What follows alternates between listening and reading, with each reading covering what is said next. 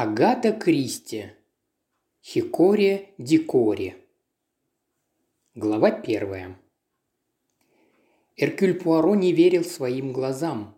Мисс Лемон, первоклассный секретарь, никогда не делала ошибок.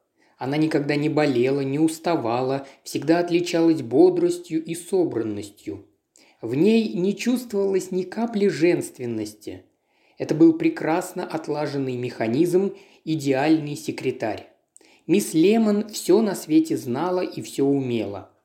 Она и жизнь Эркюля Пуаро сумела наладить так, что все в ней шло гладко и без перебоев. Его девизом вот уже много лет служили слова «порядок и метод». Благодаря идеальному слуге Джорджу и мисс Лемон, идеальному секретарю, в жизни Эркюля Пуаро царил полный порядок.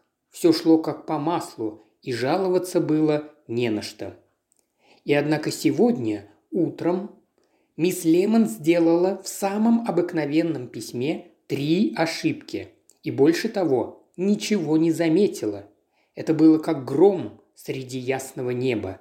«Мисс Лемон», – сказал Пуаро. «Да, месье Пуаро?» «В этом письме три ошибки».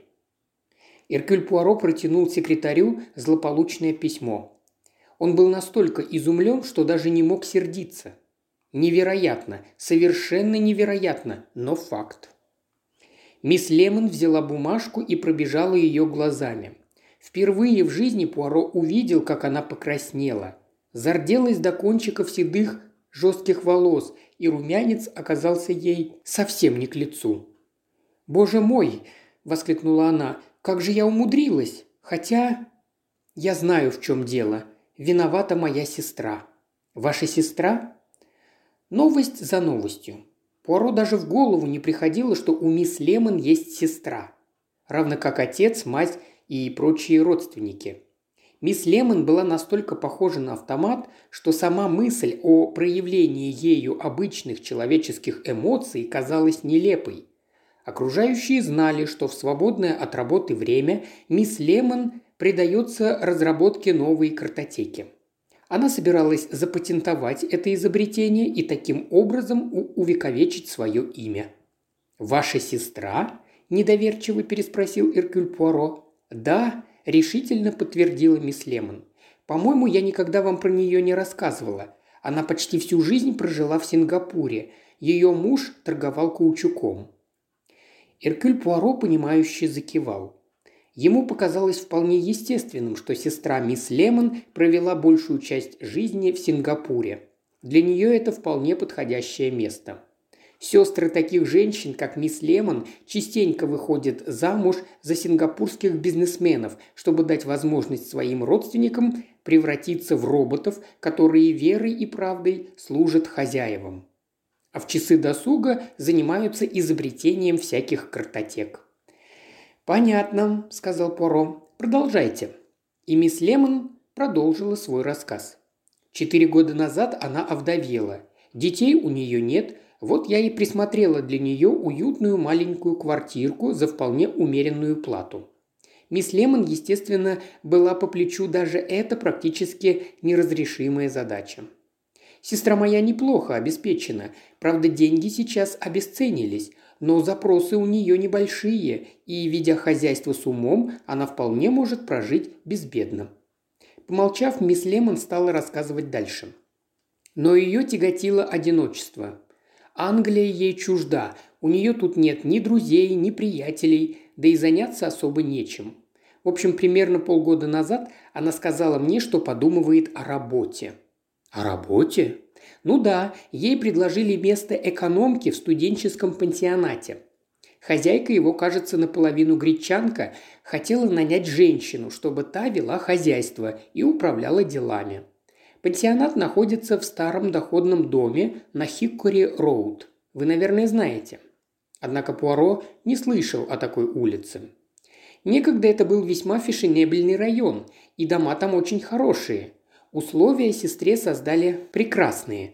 Она получила спальню, гостиную и маленькую отдельную кухню. Мисс Лемон опять умолкла. «Так-так», – ободряюще сказал Пуаро, призывая ее продолжать. Впрочем, пока он не видел в ее рассказе ничего ужасного. У меня были сомнения, но сестра меня в конце концов убедила. Она не привыкла сидеть сложа руки. Женщина она очень практичная и хозяйственная. Да и потом, она же не собиралась вкладывать туда свои капиталы. Это была работа по найму. Денег, правда, больших ей платить не собирались, но она в них и не нуждалась, а работа казалась нетрудной. Ее всегда тянуло к молодежи. Она понимала ее проблемы, а прожив столько лет на Востоке, разбиралась в национальной психологии и умела найти подход к иностранцам. Ведь в пансионате живут студенты из самых разных стран. Большинство, конечно, англичане, но есть даже негры. «Вот как!» – сказал Иркюль Пуаро. «Говорят, сейчас добрая половина нянечек в больницах – негритянки – и, насколько я знаю, они гораздо приятнее и внимательнее англичанок», – неуверенно произнесла мисс Лемон. Но я отвлеклась. Мы обсудили ее план, и сестра устроилась на работу. Нам обеим не было дела до хозяйки. Миссис Николетис – женщина неуравновешенная. Порой она бывает обворожительной, а иногда, увы, совсем наоборот. То из нее денег клещами не вытащишь, а то она их буквально швыряет на ветер. Впрочем, будь она в состоянии сама вести свои дела, ей не понадобилась бы экономка. Сестра же моя не выносит капризов и не терпит, когда на нее срывают зло. Она человек очень сдержанный. Пуаро кивнул. В этом отношении сестра, вероятно, напоминала саму мисс Лемон, только помягче, конечно. Замужество, сингапурский климат сыграли свою роль. Однако явно столь же здравомыслящая. «Стало быть, ваша сестра устроилась на работу?» – спросил он. «Да, она переехала на Хиккори-Роуд где-то полгода назад. Работа ей, в общем-то, нравилась, ей было интересно». Эркюль Пуаро внимательно слушал, но история по-прежнему выглядела довольно скучно. Однако теперь она страшно обеспокоена. Просто места себе не находит. Почему? Видите ли, месье Пуаро, ей не нравится, что там творится. «А пансионат мужской или смешанный?» – деликатно осведомился Пуаро. «Ах, что вы, месье Пуаро, я совсем не это имела в виду. Трудностям такого рода она была готова, это естественно. Но понимаете, там начали пропадать вещи».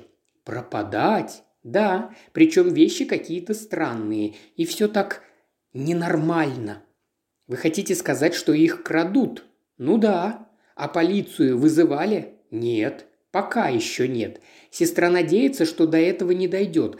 Она так любит своих ребят, по крайней мере некоторых, и ей хотелось бы уладить все тихо, так сказать, по-семейному. «Что ж», – задумчиво произнес Пуаро, – «я с ней согласен, но мне непонятно, почему вы-то нервничаете? Из-за сестры, да?»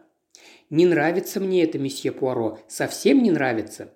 Я не понимаю, что там происходит. Я не могу найти этому сколько-нибудь разумного объяснения, а ведь во всем должна быть своя логика».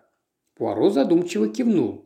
Мисс Лемон всегда страдала отсутствием воображения, но логика у нее была. Может, это самое обычное воровство? Вдруг кто-нибудь из студентов страдает клептоманией?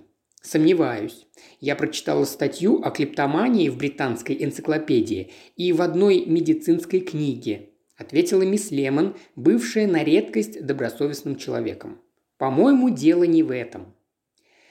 Эркюль Пуаро немного помолчал. Конечно, ему не хотелось забивать себе голову проблемами сестры мисс Лемон и копаться в страстях, разгоревшихся в многоязыковом пансионате. Но с другой стороны, его не устраивало, что мисс Лемон будет с ошибками печатать его письма.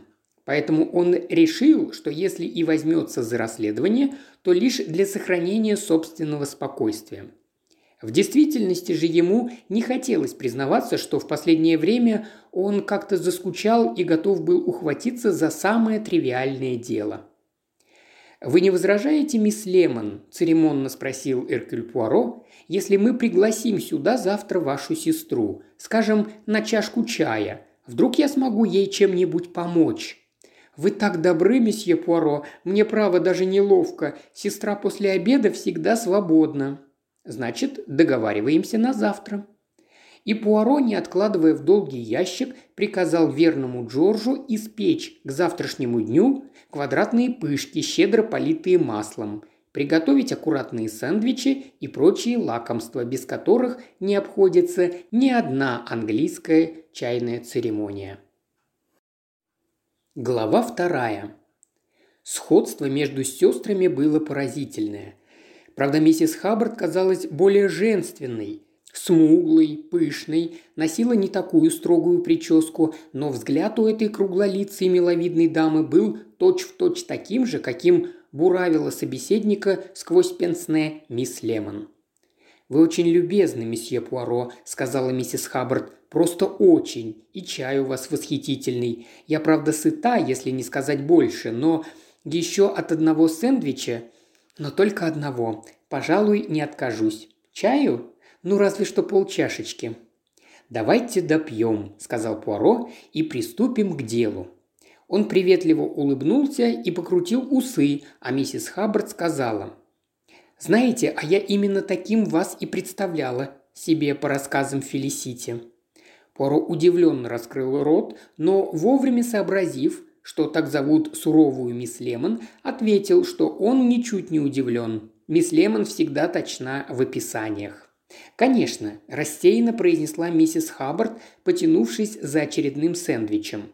Но Фелисити всегда была равнодушна к людям, а я наоборот, поэтому я сейчас так и волнуюсь. А вы можете объяснить, что вас конкретно волнует? Могу. Понимаете, если бы пропадали деньги, по мелочам, я бы не удивлялась. Или, скажем, украшения. Это тоже вполне нормально. То есть для меня, конечно, не нормально, но для клептоманов или бесчестных людей вполне допустимо. Однако все не так просто. Я вам сейчас покажу список пропавших вещей. У меня все записано. Миссис Хаббард открыла сумочку и, достав маленький блокнотик, начала читать. Номер один. Выходная туфля из новой пары. Номер два. Браслет. Дешевенький. Номер три. Кольцо с бриллиантом. Впоследствии найдено в тарелке с супом. Номер четыре. Компактная пудра. Номер пять. Губная помада. Номер шесть. Стетоскоп. Номер семь. Серьги. Номер восемь. Зажигалка. Номер девять. Старые фланелевые брюки. Номер десять. Электрические лампочки. Номер 11 – коробка шоколадных конфет.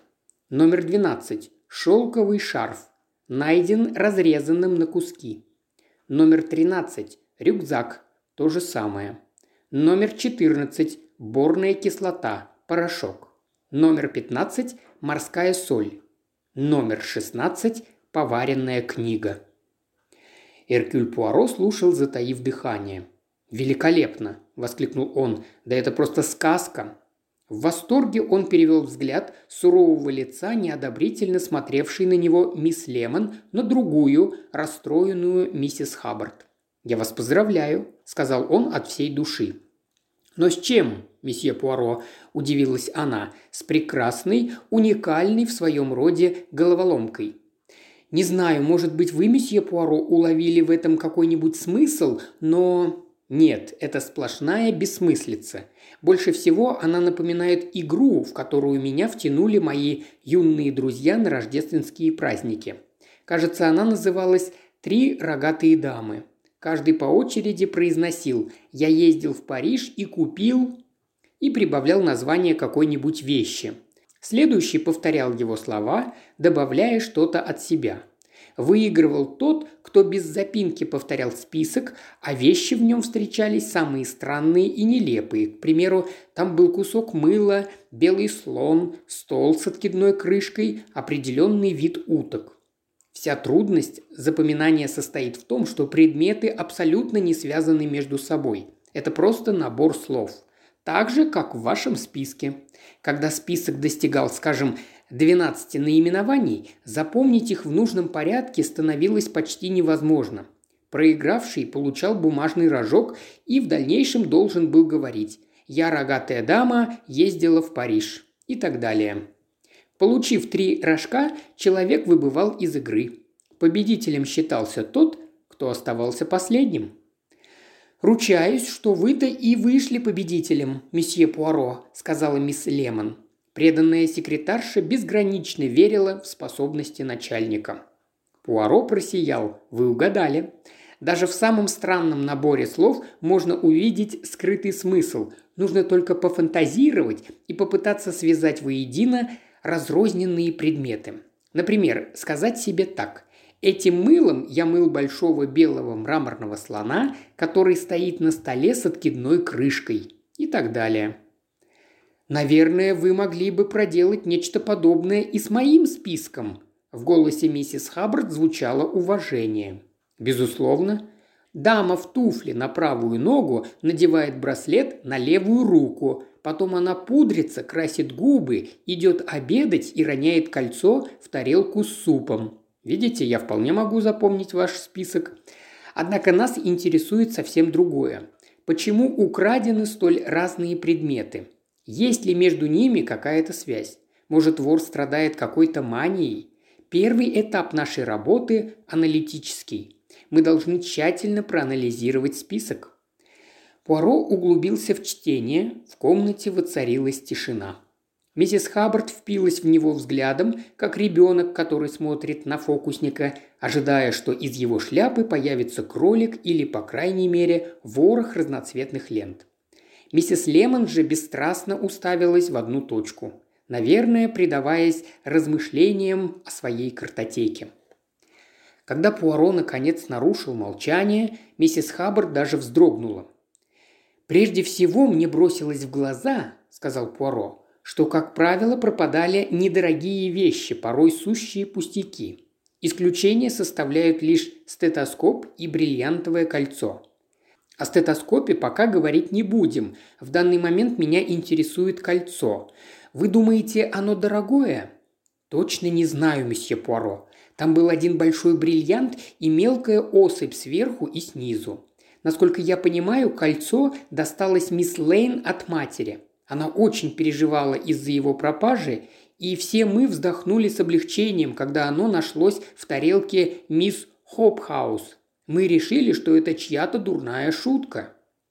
И вполне возможно, что так оно и было. На мой взгляд, кража и возвращение кольца весьма симптоматичны. Ведь из-за пропажи губной помады, компактной пудры или книги никто не будет обращаться в полицию. А из-за дорогого бриллиантового колечка будут. Дело без сомнения должно было дойти до полиции, и поэтому кольцо вернули. Но зачем же красть, если все равно придется отдавать? Наморщила лоб мисс Лемон. Действительно, сказал Пуаро, зачем? Однако сейчас мы не будем заострять на этом внимание. Я хочу как-то упорядочить пропавшие вещи, и кольцо в моем списке занимает первое место. Что собой представляет его хозяйка, мисс Лейн? Патрисия Лейн? Она очень милая девушка, пишет какой-то диплом по истории или археологии, не помню. Она из богатой семьи? О, нет, денег у нее мало, но одевается она очень опрятно. Кольцо, как я говорила, принадлежало ее матери.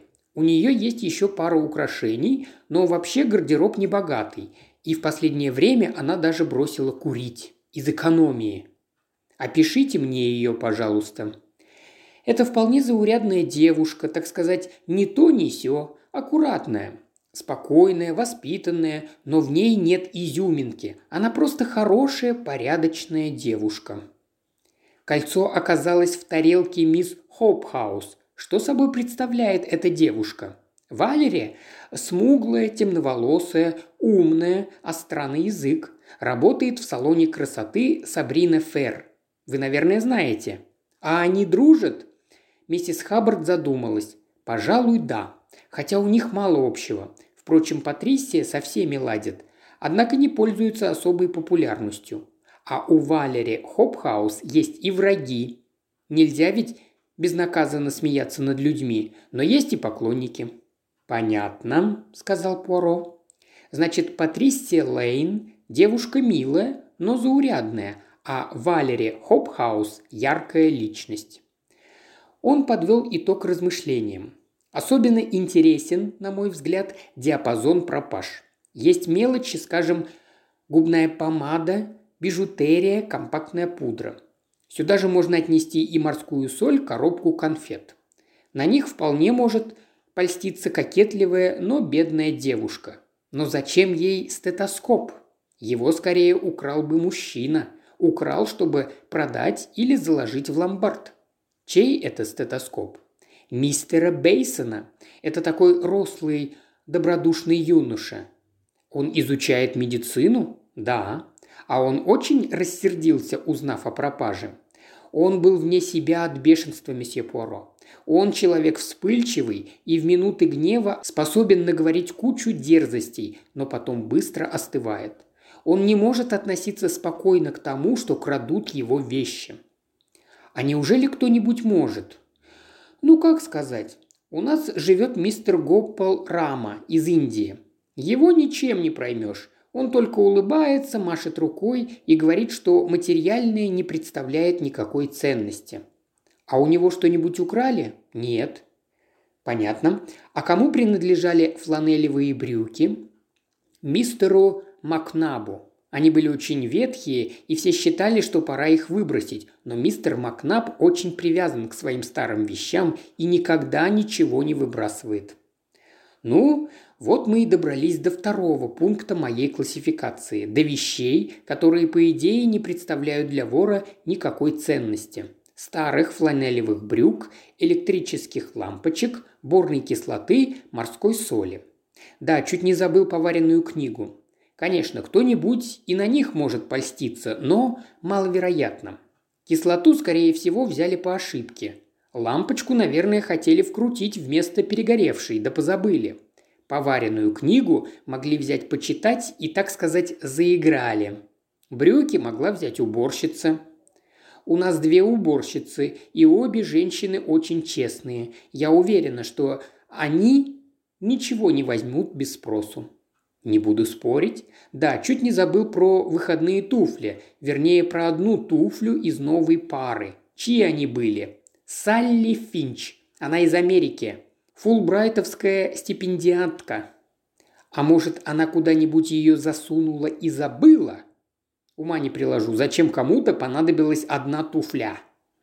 Нет, мы обыскали весь дом, месье Пуаро. Понимаете, мисс Финч тогда собиралась в гости.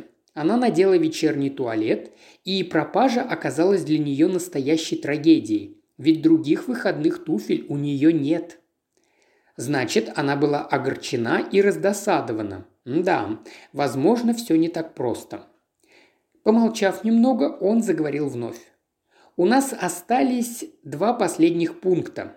Разрезанный на куски рюкзак и шарф в столь же плачевном состоянии. Это явно сделано из мести, иначе объяснить нельзя. Кому принадлежал рюкзак? Рюкзаки есть почти у всех студентов. Ребята часто путешествуют автостопом. И у многих рюкзаки одинаковые, из одного и того же магазина, и их трудно различить. Этот рюкзак принадлежал либо Леонарду Бейтсону, либо Колину Макнабу. А кто хозяйка шелкового шарфа, который тоже был разрезан на куски? Валерия Хопхаус. Ей подарили его на Рождество, Шарф был красивый, дорогой, изумрудно-зеленого цвета. Ага, Валери Хопхаус. Пуаро закрыл глаза. Перед его мысленным взором проносился настоящий калейдоскоп вещей. Клочья шарфов и рюкзаков, поваренная книга, губная помада, соль для ванны, имена и беглые описания студентов. Нечто бессвязное, бесформенное – Странные происшествия и случайные люди. Но Пуаро прекрасно знал, что какая-то связь между ними существует. Может быть, каждый раз, встряхнув калейдоскоп, он будет получать разные картинки. Но одна из картинок непременно окажется верной. Вопрос в том, с чего начать. Он открыл глаза. «Мне надо подумать, собраться с мыслями». «Конечно, конечно, месье Пуаро», – закивала миссис Хаббард. Поверьте, мне так неловко причинять вам беспокойство. Никакого беспокойства вы мне не причиняете. Мне самому интересно. Но пока я буду думать, мы должны начать действовать. С чего? Ну, скажем, с туфельки. с вечерней туфельки. Да-да, с нее-то мы и начнем. Мисс Лемон, я вас слушаю, месье Пуаро. Мисс Лемон тут же оторвалась от размышлений о своей картотеке, еще больше выпрямилась и механически потянулась за блокнотом и ручкой. Мисс Лемон постарается раздобыть оставшуюся туфлю. Вы пойдете на Бейкер-стрит в бюро находок. Когда была потеряна туфля? Миссис Хаббард подумала и ответила. «Я точно не помню, месье Пуаро, месяца два назад, но я узнаю у самой Салли Финч». «Хорошо», он опять повернулся к мисс Лемон. «Отвечайте уклончиво. Скажите, что вы забыли туфлю в электричке. Это больше всего похоже на правду. Или в автобусе. Сколько автобусов ходит в районе Хиккори-Роуд? Всего два. Хорошо. Если на Бейкер-стрит вам ничего не скажут, обратитесь в Скотланд-Ярд и скажите, что вы оставили ее в такси. Не в Скотланд-Ярд, а в бюро Лэмбет – с деловитым видом поправила его мисс Лемон. Пуаро развел руками. «Вам виднее». «Но почему вам кажется?» – начала миссис Хаббард. Пуаро не дал ей договорить. «Давайте подождем, что ответят в бюро находок. Потом мы с вами, миссис Хаббард, решим, как быть дальше. Тогда вы подробно опишите мне ситуацию. Но, уверяю вас, я вам все рассказала. О нет, позвольте с вами не согласиться. Люди в доме живут разные. А любит Б, Б любит С, а Д и Е, возможно, заклятые враги на почве ревности к А. Именно это меня будет интересовать. Чувства, переживания, ссоры, конфликты, кто с кем дружит, кто кого ненавидит, всякие человеческие слабости. «Поверьте», – натянуто произнесла миссис Хаббард, – «я ничего такого не знаю. Я в такие дела не вмешиваюсь. Я просто веду хозяйство, обеспечиваю провизией». «Но вам же не безразличны люди. Вы сами мне об этом говорили. Вы любите молодежь и на работу пошли не ради денег, а для того, чтобы общаться с людьми пансионате есть студенты, которые вам симпатичны, а есть и такие, которые вам не очень нравятся, а может и вовсе не нравятся. Вы должны рассказать мне об этом, и вы расскажете, ведь у вас на душе тревожно, причем вовсе не из-за пропавших вещей. Вы вполне могли заявить о них в полицию. Что вы, миссис Николетти наверняка не захотела бы обращаться в полицию. Пуаро продолжал, как бы не слыша. «Но вас беспокоят не вещи. Вы боитесь за человека. Да-да, именно за человека, которого считаете виновником или, по крайней мере, соучастником краж. Значит, этот человек вам дорог. Вы шутите, месье Пуаро? Нисколько, и вы это знаете. Больше того, я считаю вашу тревогу обоснованной. Изрезанный шарф выглядит довольно зловеще. И рюкзак тоже. Все остальное может быть чистым ребячеством, но я в этом не уверен. Совсем не уверен. Глава третья. Слегка запыхавшись, миссис Хаббард поднялась по лестнице дома номер 26 на Хиккори-Роуд и только было собралась открыть ключом свою квартиру, как входная дверь распахнулась, и по лестнице взлетел рослый огненно-рыжий юноша. «Привет, ма!» – сказал Лен Бейтсон. Уж такая у него была манера называть миссис Хаббард. Этот добродушный юноша – говорил на кокне и, к счастью, был начисто лишен комплекса неполноценности. «Вы из города? Ходили прошвырнуться?» «Я была приглашена на чай, мистер Бейтсон. Пожалуйста, не задерживайте меня, я спешу». «Какой замечательный труп я сегодня анатомировал», – сказал Лен. «Просто прелесть». «Да чего же вы гадкий, Лен? Разве можно так говорить?» «Прелестный труп. Боже мой, меня даже замутило. Лен Бейтсон захохотал так, что в холле задрожали стены. «С Элией ни слова», – сказал он. «Я проходил тут мимо аптеки и заглянул к ней. Зашел, говорю, рассказать о покойнике, а она побледнела, как полотно, и мне показалось, что она сейчас грохнется в обморок. Как вы думаете, почему, мама Хаббард?» «Ничего удивительного», – произнесла миссис Хаббард. «Вы кого угодно доконаете. Селия, наверное, подумала, что вы говорите о настоящем покойнике». То есть как о настоящем. Трупы в нашей анатомичке, по-вашему, что, синтетические?» Справа распахнули дверь, и выглянувший из комнаты длинноволосый лохматый юнец ворчливо произнес «А, это ты!» А я подумал, у нас тут вавилонское столпотворение, столько от тебя шума. Надеюсь, тебе это не действует на нервы. «Не больше, чем обычно», – сказал Нигель Чепмен и скрылся в комнате. «Наше нежное создание!» – насмешливо воскликнул Лен. «Ради бога, не задирайтесь!» – попыталась его утихомирить миссис Хаббард. «Я люблю, когда люди в хорошем настроении и не ссорятся по пустякам». Молодой великан с ласковой ухмылкой взглянул на нее с высоты своего роста. «Да плевать мне на Нигеля, ма!» В этот момент на лестнице показалась девушка. «Миссис Хаббард, вас срочно разыскивает миссис Николетти. Она в своей комнате». Миссис Хаббард вздохнула и пошла наверх. Высокая смуглая девушка, передавшая распоряжение хозяйке, отступила к стене, давая ей проход. Лен Бейтсон спросил, снимая плащ. «В чем дело, Валерия? Мама Хаббард пошла жаловаться на наше поведение?» Девушка передернула худенькими точеными плечиками, спустилась вниз и пошла через холл. «Это все больше походит на сумасшедший дом», – бросила она через плечо. Она двигалась с ленивой, вызывающей грацией манекенщицы.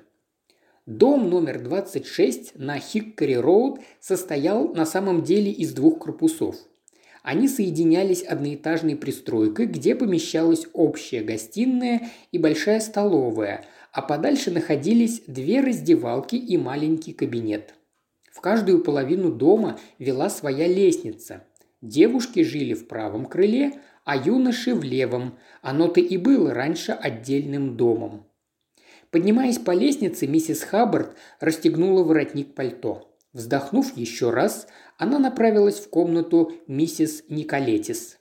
«Опять, наверное, не в духе», – пробормотала миссис Хаббард, постучалась и вошла. В гостиной миссис Николетис было очень жарко. Электрокамин работал на полную мощность. Миссис Николетис, дородная смуглая женщина, все еще привлекательная, с огромными карими глазами и капризным ртом курила – сидя на диване и облокотившись на грязноватые шелковые и бархатные подушки. А, наконец-то! Тон ее был прямо-таки прокурорским. Миссис Хаббард, как истинная сестра мисс Лемон, и бровью не повела. «Да», – отрывисто сказала она, – «вот и я. Мне доложили, что вы меня искали. Конечно, искала, ведь это чудовищно, просто чудовищно». «Что чудовищно? Счета? Счета, которые мне из-за вас предъявляют. Миссис Николетис, как заправский фокусник, достала из-под подушки кипу бумаг. Мы что, гусиными печеньками и перепелками кормим этих мерзавцев? У нас тут шикарный отель. Кем себя считают эти студентишки?» «Молодыми людьми с хорошим аппетитом», – ответила миссис Хаббард. «Мы им подаем завтрак и скромный ужин. Пища простая, но питательная мы ведем хозяйство очень экономно». «Экономно? Экономно? И вы еще смеете так говорить? Я вот-вот разорюсь». «Неправда. Вы в накладе не остаетесь, миссис Николетис. Цены у вас высокие, и далеко не всякий студент может позволить себе здесь поселиться. Однако комнаты у меня не пустуют.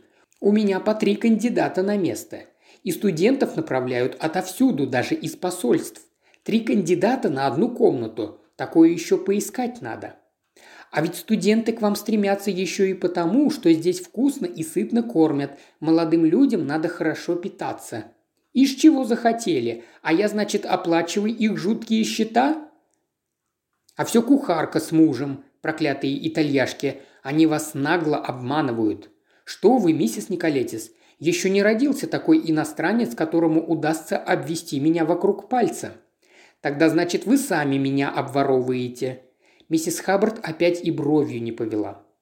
«Вам следует поосторожнее выбирать выражения», – сказала она тоном старой нянюшки, журящей своих питомцев за особенно дерзкую проделку. «Так нельзя разговаривать с людьми, это может плохо кончиться». «Боже мой!»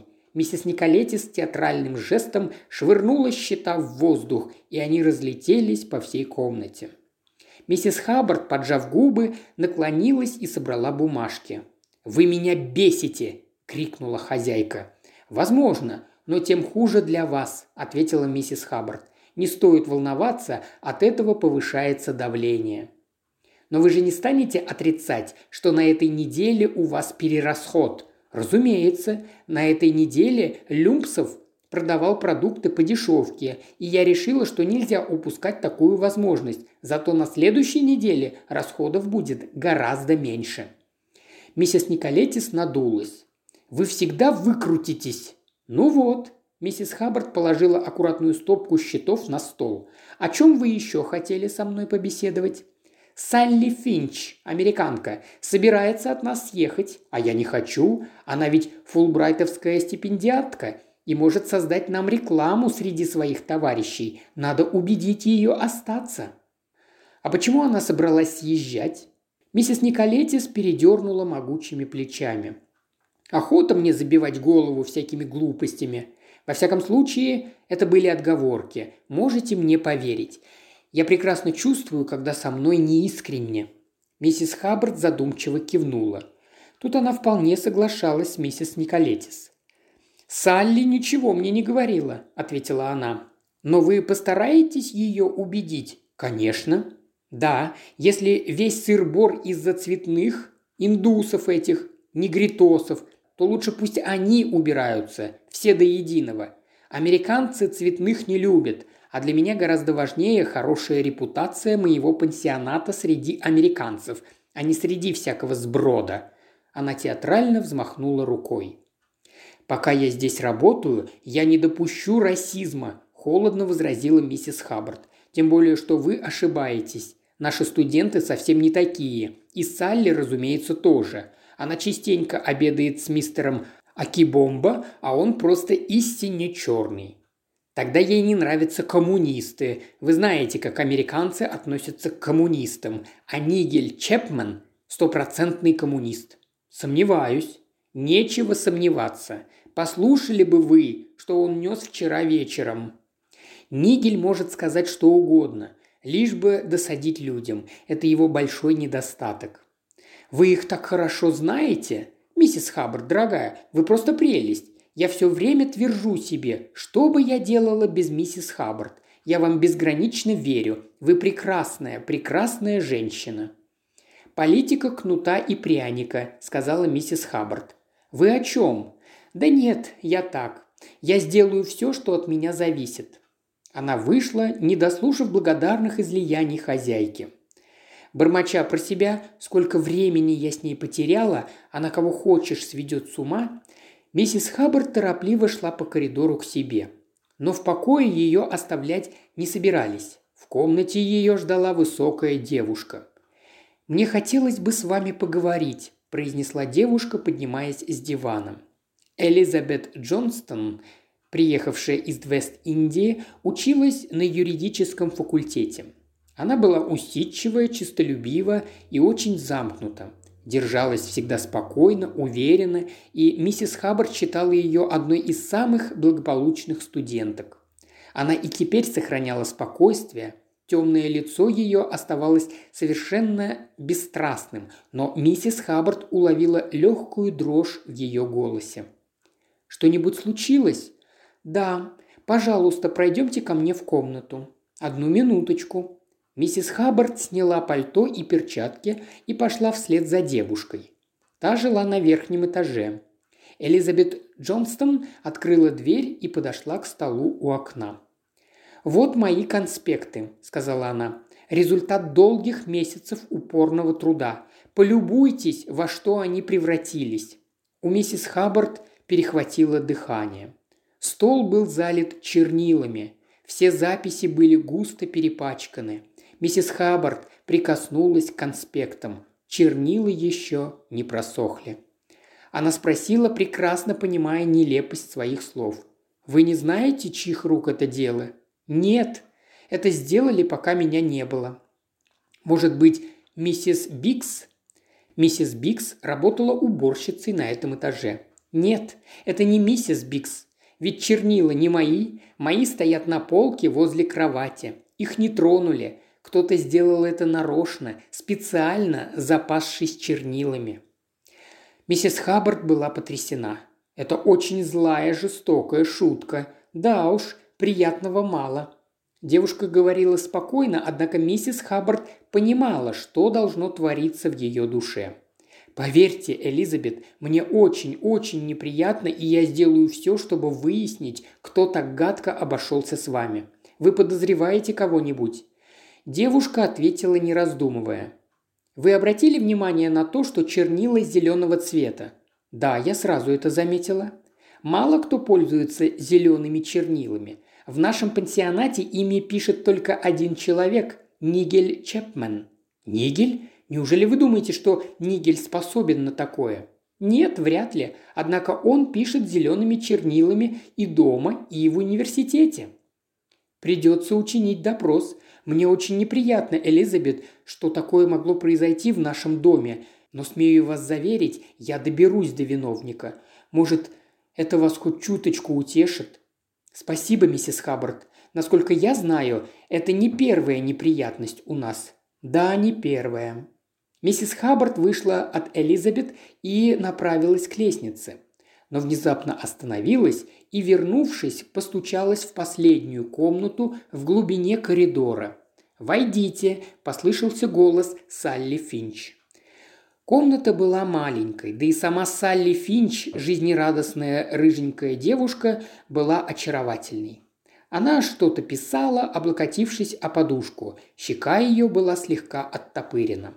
Салли протянула миссис Хаббард открытую коробку конфет и невнятно пробормотала. «Мне из дома леденцы прислали. Угощайтесь». «Благодарю, Салли. В другой раз. У меня сейчас нет настроения». Миссис Хаббард помолчала. «Вы слышали, что стряслось у Элизабет Джонстон? У черный бес?» Прозвище было не обидным, а ласковым, и сама Элизабет на него откликалась. Миссис Хаббард рассказала о случившемся. Салли слушала, трепеща от негодования. «Какая низость! Неужели кто-то мог так гадко обойтись с нашей Бесс? Ведь она всеобщая любимица, она такая спокойная, и хотя держится особняком и мало с кем общается, по-моему, у нее нет врагов. И мне так показалось. Это все из одной серии. Вот поэтому я... Что вы? Переспросила миссис Хаббард, видя, что девушка резко осеклась. «Поэтому я хочу уехать. Миссис Ник, наверное, вам уже сказала». «Да, она очень переживает. Она считает, что вы скрыли от нее истинную причину вашего решения». «Конечно, скрыла. Она бы взбеленилась. Но вам я скажу. Мне не нравится, что здесь происходит. Сначала странная история с моей туфлей. Потом кто-то разрезал шарф Валере. Потом рюкзак Лена. Воровство – дело понятное. Не так уж и много вещей украли, да и вообще такие случаи не новость. Приятного тут, конечно, мало, но в принципе это нормально. А вот в этих происшествиях есть что-то ненормальное. Она на мгновение умолкла, а потом неожиданно улыбнулась.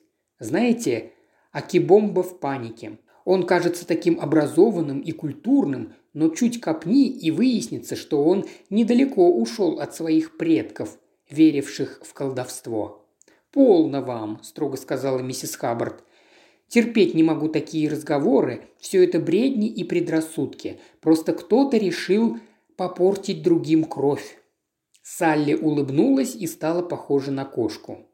И все же меня не покидает чувство, что этот кто-то не совсем обычный человек. Миссис Хаббард спустилась вниз и направилась в гостиную на первом этаже.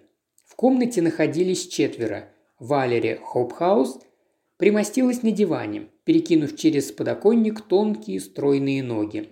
Нигель Чепмен устроился за столом, положив перед собой увесистый том.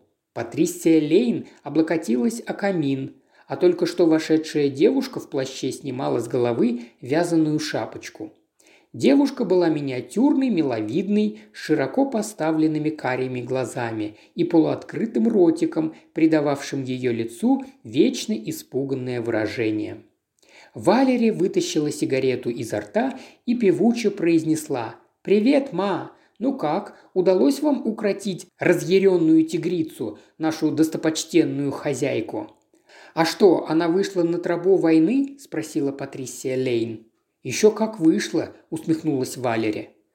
«У нас большие неприятности», – сказала миссис Хаббард. «Мне нужны вы, Нигель». «Я?» Нигель поднял на нее глаза и закрыл книгу. Его узкое недоброе лицо внезапно озарилось озорной, но удивительно приятной улыбкой. «А что я такого сделал?» «Надеюсь, что ничего», – ответила миссис Хаббард. «Но чернила, которыми кто-то нарочно залил конспекты Элизабет Джонсон, зеленого цвета, а вы всегда пишете зелеными чернилами». Он уставился на нее, улыбка сползла с его лица. «И что из этого?» «Какой кошмар!» – воскликнула Патрисия Лейн. «Делать тебе нечего, Нигель. Я тебя предупреждала. Нечего шокировать людей. Неужели ты не можешь писать обычными синими чернилами?» «А я люблю выпендриваться», – ответил Нигель. «Хотя, наверное, сиреневые еще лучше. Надо будет попытаться достать». «Вы не шутите насчет конспектов?» «Я говорю вполне серьезно. Это ваших рук дело?» «Естественно, нет. Я люблю повредничать, но на такую пакость я не способен, тем более по отношению к черный бес, которая никогда не лезет в чужие дела, не в пример некоторым, не буду указывать пальцем. Хотел бы я знать, где мои чернила. Я как раз вчера вечером заправлял ручку. Обычно я ставлю их сюда. Он встал и подошел к полке. Ага, вот они. Нигель взял в руки пузырек и присвистнул. «Вы правы, тут осталось на донышке, а ведь вчера пузырек был почти полный». Девушка в плаще тихонько ахнула. «О, Господи, как неприятно!» Нигель повернулся к ней и обвиняюще произнес. «У тебя есть алиби, Селия?» Девушка опять ахнула. «А почему я? И вообще, я целый день была в больнице и не могла». «Перестаньте, Нигель», – вмешалась миссис Хаббард. «Не дразните Селию». Патрисия Лейн сердито воскликнула. «Не понимаю, почему вы обвиняете Нигеля? Только потому, что конспекты залили его чернилами?» «Ишь, как она защищает своего несмышленыша», – ехидно вставила Валери. «Но это вопиющая несправедливость. Поверьте, я тут абсолютно ни при чем», – серьезно оправдывалась Селия. «Да никто тебя и не подозревает, детка», – раздраженно перебила ее Валери. Но как бы там ни было, она обменялась взглядом с миссис Хаббард. Все это зашло далеко. Надо что-то делать. Надо что-то делать, мрачно подтвердила миссис Хаббард.